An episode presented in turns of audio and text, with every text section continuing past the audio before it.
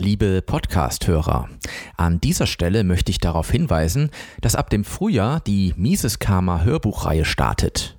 Unter der Überschrift Die Vordenker der österreichischen Schule habe ich es mir zur Aufgabe gemacht, die gemeinfreien Werke in Form von Aufsätzen und ganzen Büchern der frühen Austrians als Hörbücher zu vertonen.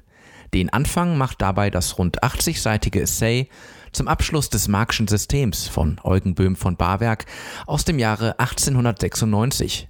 Die Veröffentlichung dieses Hörbuchs erfolgt im April 2021.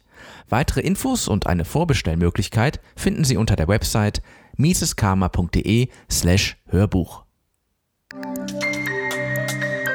Mises Karma Literatur Freie Privatstädte als Weiterentwicklung von Sonderwirtschaftszonen. Ein Artikel von Titus Gebel erschien am 10. Februar 2021 auf der Website des Ludwig von Mises Institut Deutschland. In den 1960er Jahren gab es weltweit nur eine Handvoll Freihandelszonen, die wir heute Sonderwirtschaftszonen SWZ nennen. Davon ist der ehemalige Flughafen Shannon in Irland wohl die bekannteste. Heute geht man davon aus, dass es über 4500 SWZ auf der Welt gibt. Trotz der Tatsache, dass nicht alle von ihnen wirklich operativ sind, ist dies eine beeindruckende Zahl. Es gibt offensichtlich einen Trend zu Gebieten mit einer vom Heimatstaat abweichenden Regulierung. Im Grunde ist jede einzelne SWZ bereits ein Eingeständnis des Staates, dass seine Gesetze offensichtlich nicht ideal sind, zumindest nicht für Unternehmen. Heute versuchen erfolgreiche SWZ nicht nur Unternehmen anzuziehen, sondern auch qualifizierte Individuen. Und es zeichnet sich ein weiterer Trend ab. Das Dubai International Financial Center war weltweit die erste SWZ, die ein eigenes Gerichtssystem hatte, das auf einer eigenen Gesetzgebung basierte. Die Idee war, Vertrauen für Investoren zu schaffen, und es hat funktioniert. Die SWZ Abu Dhabi Global Markets folgte und heute übernehmen immer mehr Länder dieses Modell in spezialisierten SWZ, unter anderem Kasachstan, Aserbaidschan und Georgien. Wenn sich diese Entwicklung fortsetzt, könnte die finale Evolution der SWZ freie Privatstädte sein. Und zwar aus folgenden Gründen.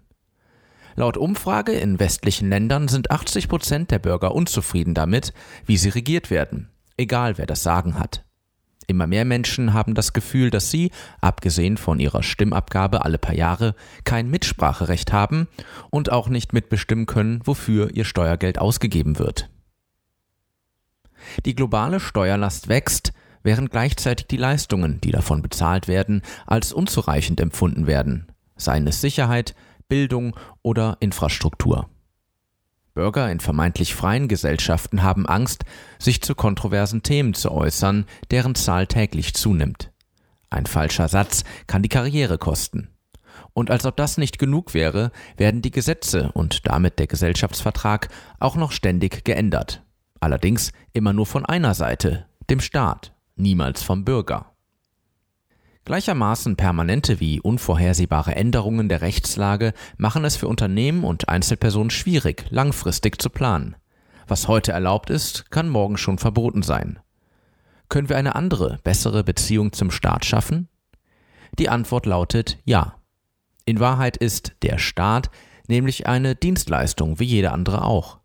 Wir erwarten etwas von ihm, vor allem den Schutz von Leben, Freiheit und Eigentum, und wir sind bereit dafür zu bezahlen.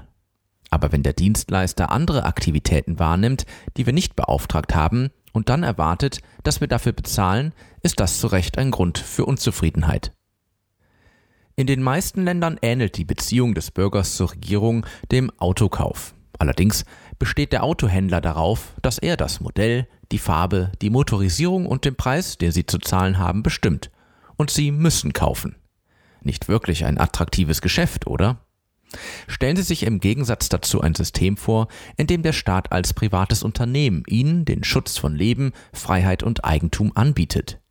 Dieser Service ist klar definiert und umfasst Sicherheit, einen rechtlichen und regulatorischen Rahmen sowie eine unabhängige Streitbeilegung.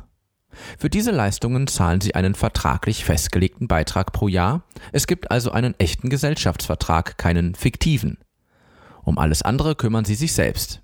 Aber sie können auch machen, was sie wollen, nur begrenzt durch die Rechte anderer und die vertraglich vereinbarten Regeln des Zusammenlebens. Außerdem kann der Staatsdienstleister als Betreiber der Gemeinschaft diesen Bürgervertrag mit ihnen nicht einseitig nachträglich ändern. Streitigkeiten zwischen ihnen als Vertragsbürger und dem staatlichen Dienstleister werden, wie im internationalen Wirtschaftsrecht üblich, vor unabhängigen Schiedsgerichten ausgetragen. Die Weiterentwicklung der vereinbarten Regelungen erfolgt nicht durch ständige neue Gesetze, sondern durch gerichtliche Einzelfallentscheidungen, wie es in den Common Law Rechtsordnungen über Jahrhunderte gut funktioniert hat. Ignoriert der Staatsdienstleister diese Schiedssprüche oder missbraucht er in anderer Weise seine Macht, wandern die Kunden ab und er geht in Konkurs. Er hat ein eigenes wirtschaftliches Risiko und damit einen Anreiz, die Kunden vertragsgemäß und gut zu behandeln. Dieses Modell wird als freie Privatstadt bezeichnet. Die meisten Menschen wollen ihre eigenen Entscheidungen treffen. Die meisten Menschen ziehen eine garantierte Privatsphäre der Massenüberwachung vor. Die meisten Menschen wollen nicht für Dinge bezahlen, die sie nicht bestellt haben. Die meisten Menschen wollen nicht durch Vorschriften gegängelt werden, denen sie nicht zugestimmt haben. Die meisten Menschen wollen das Recht haben, in Ruhe gelassen zu werden, wenn sie anderen keinen Schaden zufügen. Freie Privatstädte respektieren diese Wünsche.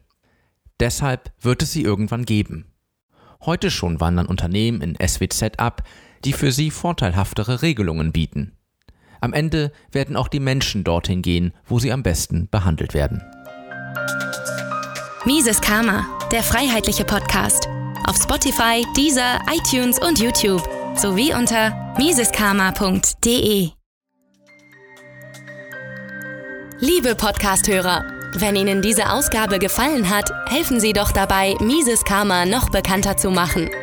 Teilen Sie diese Episode in sozialen Netzwerken. Erzählen Sie Ihren Freunden und Bekannten davon. Hinterlassen Sie einen Daumen nach oben auf YouTube oder schreiben Sie eine Bewertung auf iTunes. Jede noch so kleine Interaktion hilft dabei, den Podcast zu verbreiten. Anregungen und Kritik können Sie über das Kontaktformular auf miseskarma.de einreichen. Vielen Dank!